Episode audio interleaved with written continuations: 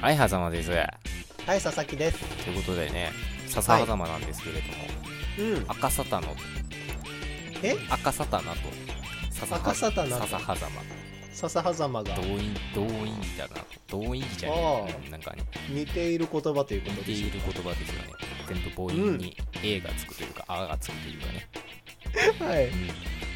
それですか、喋りたい話。ということでね、あのー、 あい、あいうえおをさ、その、はあい。いうえあいうえお50音表ってあったでしょ。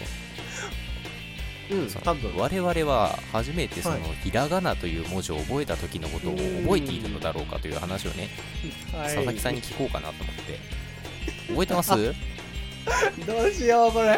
覚え てない。僕ね覚えてるんですよ、本当にうん。何これ、どういう、どういうリアクション取ったらいいのこれ。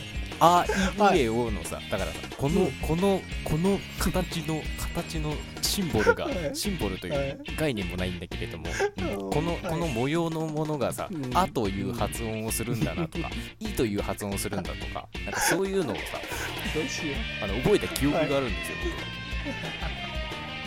僕う。何年ぐらい前の記憶ですかそれだからえっ、と大体多分4歳ぐらいすごい !60 年以上前ちょ。っと待ってみるよ